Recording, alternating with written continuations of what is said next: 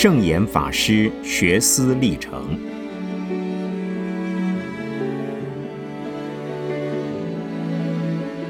圣严法师著。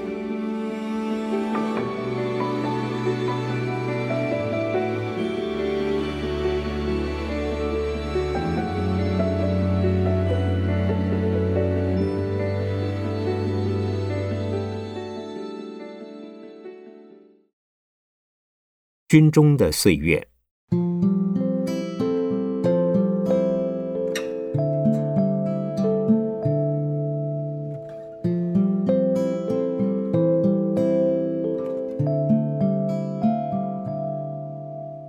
从军报名之时，我为什么选择了通信连？这是当时招兵站的几位军官的建议，因为从一个每天拜佛吃素。而心存慈悲，主张戒杀放生的和尚，突然进入军中，成为一个荷枪实弹的军人，时时待命到前线上战场冲锋陷阵。两军相对时，开枪发炮，乃至于近身肉搏，都是残酷的杀戮行为，和佛教的信念相悖。但是当时的社会和国家的局面，除了有钱自备机票和船票离开大陆，只有进入军队是通往台湾最容易的路。我既无信徒，也没有积蓄，更不能得到师长的同意和资助，所以考虑再三，只有选择了从军的路。而招兵站的军官说明了。只要人数招齐，马上开船送往台湾，接受新军的训练。见到我们几人是和尚的身份，大概不便直接上战场去冲锋陷阵，所以建议我们做军中的后勤工作。就这样，到了军中换了衣服，大家还是称我们和尚。长官和同事。偶尔还会叫我们和尚，有的是出于玩笑，有的是出于关心。这对我来讲，倒是一重道心的保护网，信心的维持剂，所以非常感谢他们。直到我十年之后退伍那天为止，虽然已经升迁调拨，换了许多单位，我都会主动的声明：原来我是和尚。将来还要做和尚，这对我来讲非常有用，可以免掉许多不必要的麻烦和困扰。许多年轻的同事偷偷的结伴出去吃喝嫖赌，就不会把我算在里头。每逢假日，我也可以有个人的时间来做自我的进修。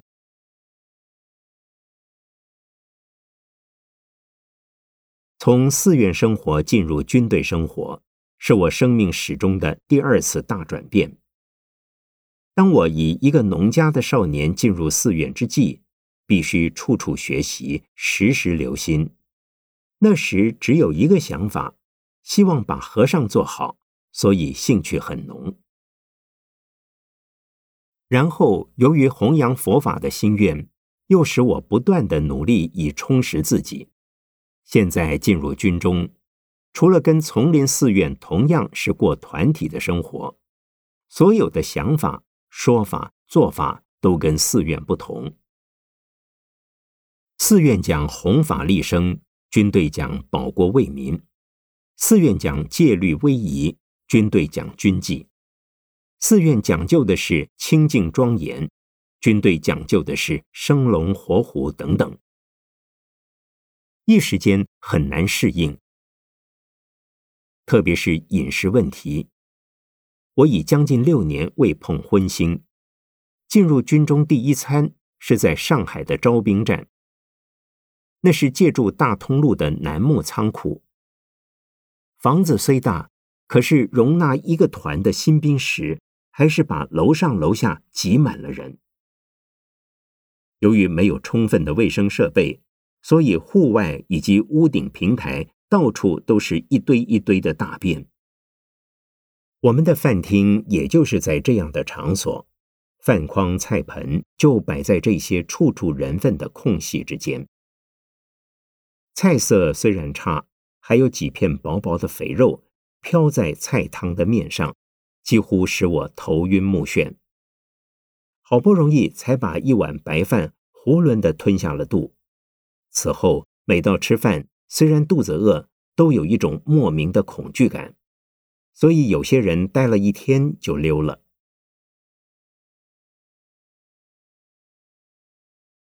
但是我跟大多数的人一样，因为听说到了台湾青年军的新兵完全是新式的教育、美式的装备、训练的营地像花园，士兵的生活像学生，所以暂时忍受了下来。五月十九日。我们终于在上海外滩的码头上了船，经过了两天的航程，抵达台湾的高雄上岸，然后乘坐无顶敞篷的载货列车，经过一夜的时间，到达了新竹，住进一家已经废置了的日据时代的玻璃厂。在上海时所听说的军营营房如花园，军营如学校，事实上到了台湾。我们所经验到的生活环境是四周围着一丈多高的竹篱，出入受到管制，门禁非常森严。吃的是一日两餐，每餐是糙米饭和酱油汤；喝的是浑浊的井水，睡的是砖砌地铺稻草，连盖的也是稻草。三个人共用一条棉纱毡。好在初到台湾是温暖的初夏。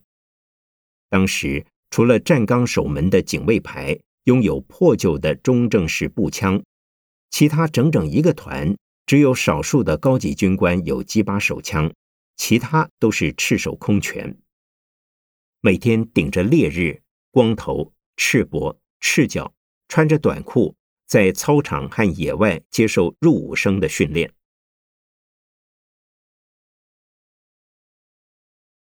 就在这个阶段，我们有几位同学由于无法适应，忍无可忍，也因为被长官调出通信连，拨进炮兵连，使他们非常的失望和痛苦。就在夜深人静、大家熟睡中，溜出了营房，脱离了军队。我们就是为了避免放枪开炮、亲手杀人，才选择了通信连的。可是军中的人事很难预料，先前招兵站的军官有好几位已经不见了。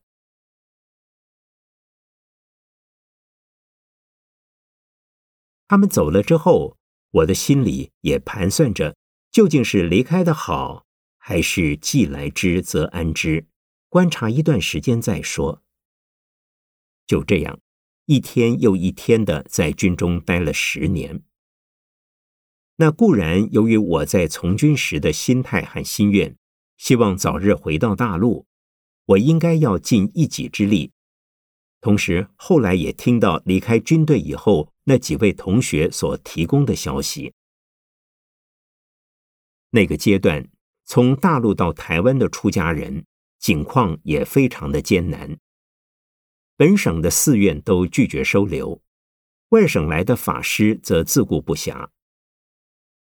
例如，有一位同学到台北市的某寺投奔某一位大德法师时，只允许他逗留一宿两餐，否则就要招宪兵抓他回营，因为他们也很害怕收留逃兵会惹来麻烦。事实上，在一九五零年，台湾省曾经发生到处滥捕大陆和尚的风潮，连同博享盛名的慈航法师。以及他的中将出家徒弟律航法师等数十人，都曾被逮捕监禁在看守所，所以他们倒羡慕我们还在军中的僧侣平安无事。真是百动不如一静，在兵荒马乱的时代，最危险的地方就是最安全的地方。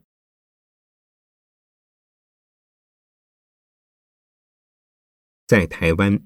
经过几个月的新兵共同生活之后，我才发现当初的二零七师青年军到了台湾已经变成了普通的部队，而且从二零七师被整编到三三九师，士兵的分子也没有多少是知识青年。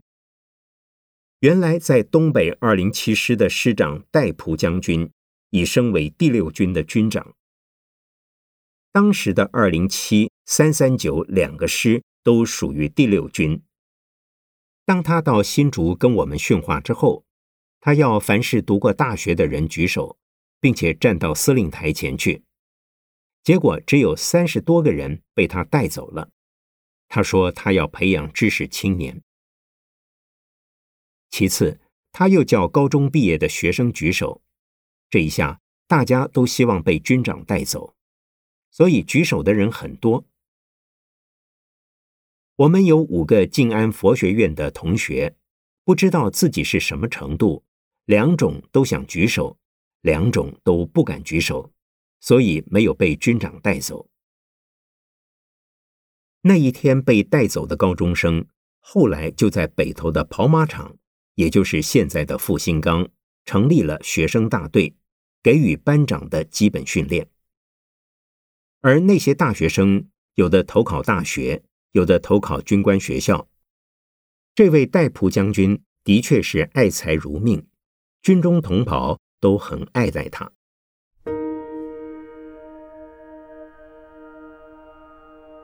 后来，我们的部队调动了好几个地方，从新竹到北投，从北投到新庄，从新庄到淡水。虽然都是在台湾北部。可是调来调去都是徒步行军。当时我们还没有通信的器材，如无线电发报机、电话、电线等，只有个人的背包及简单的衣服。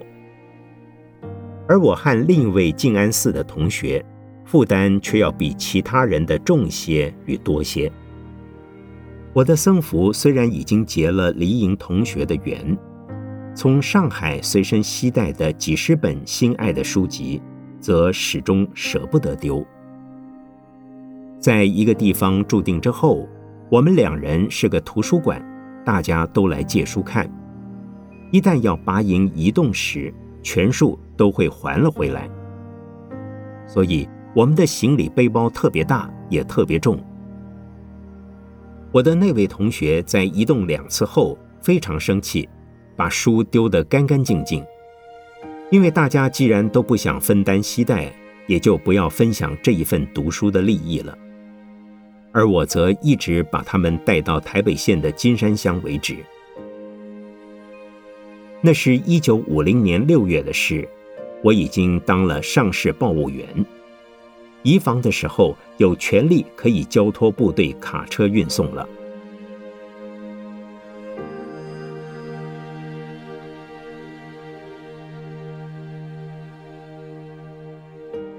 我怎么会从入伍的上等兵，在一年之间当到了上士报务员的？那是因为部队到了北投，驻扎在老北投国民学校，有一位年轻军官跟我们几位和尚兵接触，在谈吐、语言、举止之间，都觉得我们应该是大学生，奇怪的问：“为什么没有被军长带走？”我说：“我们是和尚。”佛学院毕业，没有受过高中的训练，当然不知道大学是什么。那位军官马上鼓励我们：不管怎么样，佛学院不是大学，也应该是高中呀。不进大学，不进官校，也应该去学生大队呀。国家需要人才，你们这些优秀青年，赶快去接受干部教育。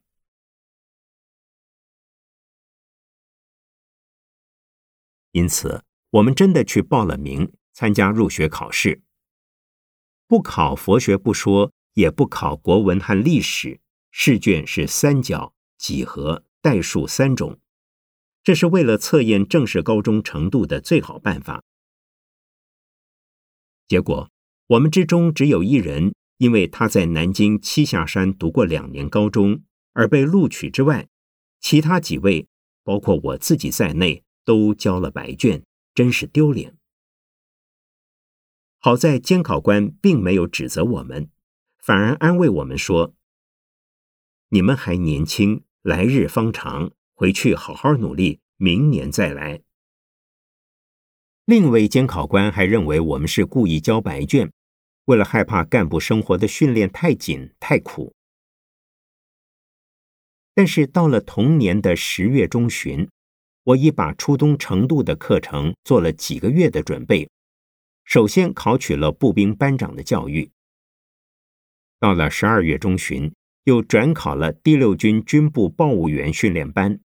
这个时候，我大概已经是高中程度了。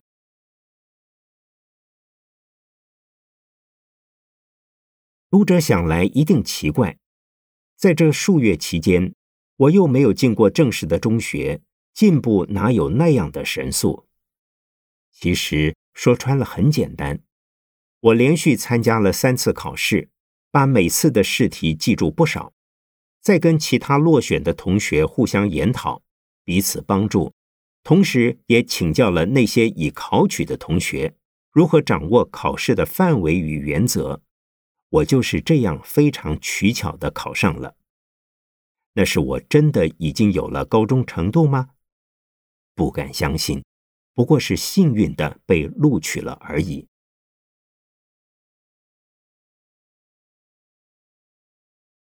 因为我是个佛学院出身的和尚，每次参加考试都会遇上困难，加上我的体质、体重和身高不成正比，一公尺七二的身高，而体重则从来没有超过五十二公斤。我曾经考过军官学校，结果没被录取。然后考陆军通信兵学校，几乎也是要被踢了出来。就是在笔试的测验，也老是不是名落孙山，就是险险的过关。不过我有一个信心：任何学校和训练机构，不怕考不取，只怕不去考，只愁进不去，不愁不毕业。锲而不舍的努力，一定会达成愿望。程度不够不要紧，加倍努力就赶上。这是我的信念。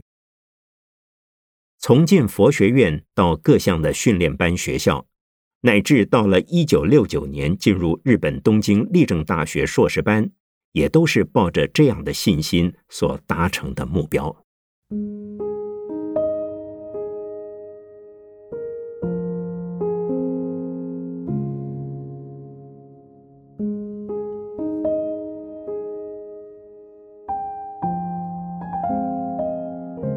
根据《后汉书·班超传》，班超因为家贫，常为政府抄写文书，以供生活所需。日积月累，颇感劳苦与厌倦，所以投笔而叹：“大丈夫无他志略，犹当效傅介子、张骞立功异域，以取封侯，安能久视彼言间乎？”后人因以这个典故。就把弃文就武称为投笔从戎。其实历史上许多著名的武将都兼具卓越的文才。所谓允文允武、智勇双全的儒将，上马杀贼，下马赋诗，出朝为将，入朝为相。可见从容未必需要投笔。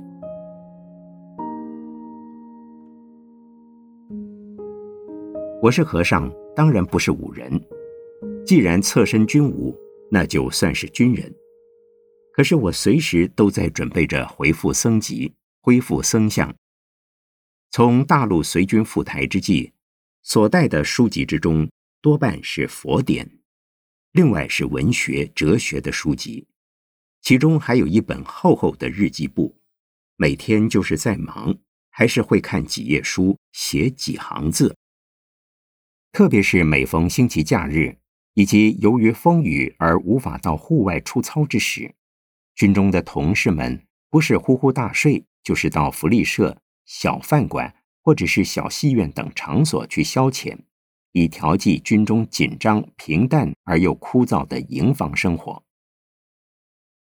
甚至有一些军官还勉励士兵说：“睡眠重于营养。”假日最好痛痛快快的睡觉，既省事又省钱，尤其能够减少外出的机会，等于保障士兵和军队的安全。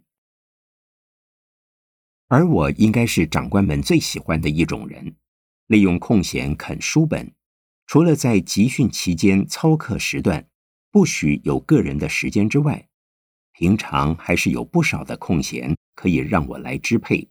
所以读了很多书，特别是在部队驻防时，属于个人的时间更多，乃至于到了吹过熄灯号之后，我还可以从厨房的伙夫同志讨一些花生油，盛在墨水瓶里，在瓶盖上钻个洞，用破布条当灯芯，找一个不会妨碍他人睡觉的角落，点着看书。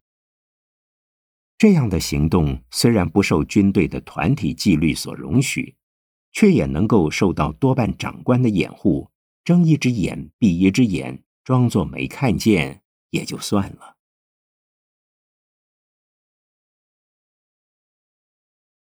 一九五零年的六月，我被从军部的通信队以上士报务员的阶级分发到三三九师的一零一六团团部所在地。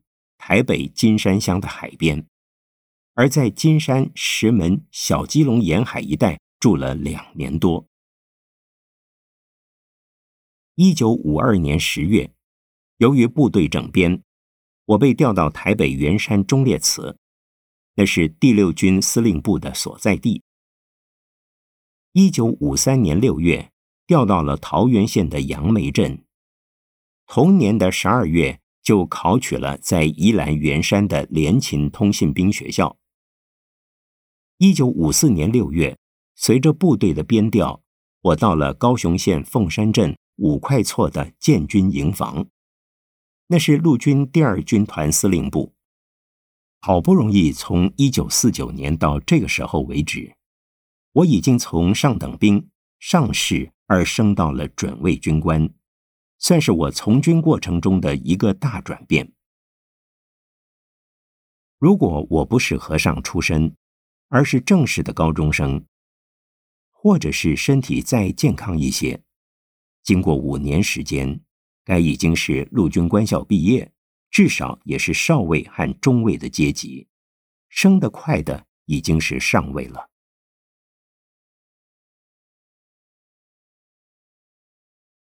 在这五年之中，我也读了不少的书，主要是一些中国旧文学及西洋翻译文学的作品，也看了不少当时能够借到的哲学、政治、法律以及自然科学和社会科学等概论性的书籍。有的是从旧书摊上买的，有的是从各县市的图书馆借的，有的是从用卡车载着到各乡镇。乃至于海边让人借阅的巡回图书馆借的，那是台北市立图书馆、高雄市立图书馆等借书，其中有的是由他们的图书巡回车，有的是到他们的图书馆去借阅，这使得我充实了不少一般国民的通识和现代知识分子的常识。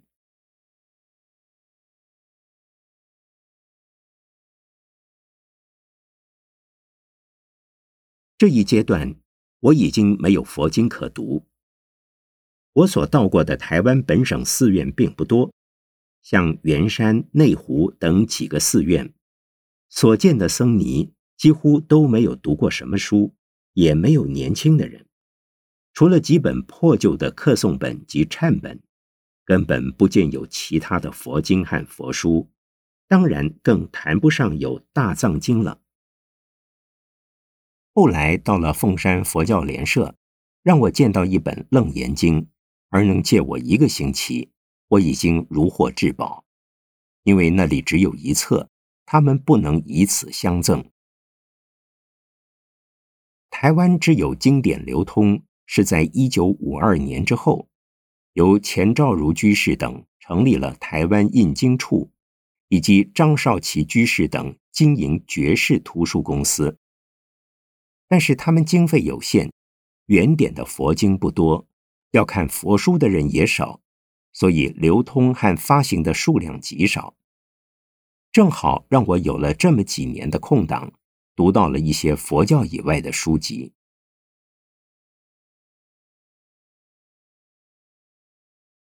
军中青年用功读书，都是为了自己的前途，准备考军官学校，或者是高普考及特种人员检定考试等。因为我的体格既不够投考军官学校，也无意要在退伍之后做公务人员，所以阅读的书籍似乎漫无目的。甚至于在金山乡住房的那个阶段，我们连上的一位官员。特别注意我的思想，并且认为我有问题，被叫去谈了好几次话。尤其在那个年代，军中如火如荼的，不知是谁发起了刺青效忠运动。有的人模仿岳飞，在背上刺了四个大字“精忠报国”；有的在胸部刺上“青天白日中国国民党党徽”；有的在两条手臂刺上“三民主义万岁”。蒋总统万岁！那官员问我要刺什么字？我的回答是：报国为民，忠诚不二，心最要紧，何须刺字？结果他说：“我看你是什么人派来的吧？你说你是和尚，恐怕是一种身份的掩护。在那时代，这是一顶非常可怕的帽子。”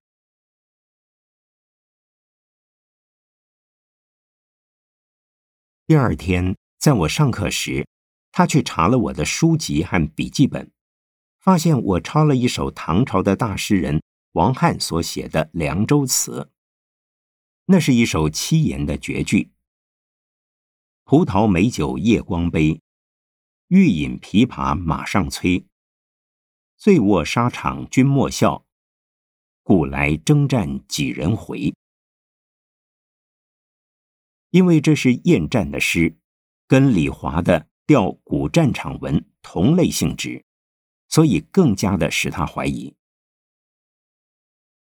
其实我在前面已经说过，在那一个阶段，我读的文学作品很多。他应该仔细的看一看我那本笔记本里所抄的，还有很多唐宋五代的诗词，乃至于元人的曲。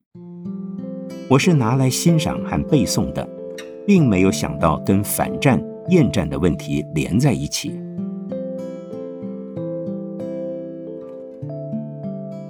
好在这位官员来到连上不久，他未敢奏下断论，所以去问了连上其他长官及老同志。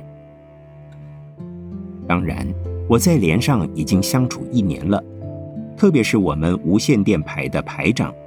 他是一位西南联大电机系毕业的航母军官，我们经常接触谈天。他没有把我当成部下，而是把我当成年轻的弟弟来看。尤其知道我是位和尚，特别的爱护。所以这一场几乎要我老命的风波，就算不了了之。但我也因为这一笔记录。一直过了好多年，再也无人敢于介绍我加入国民党为党员了。这也可以说，那是我们当时所处时代社会的一种悲剧。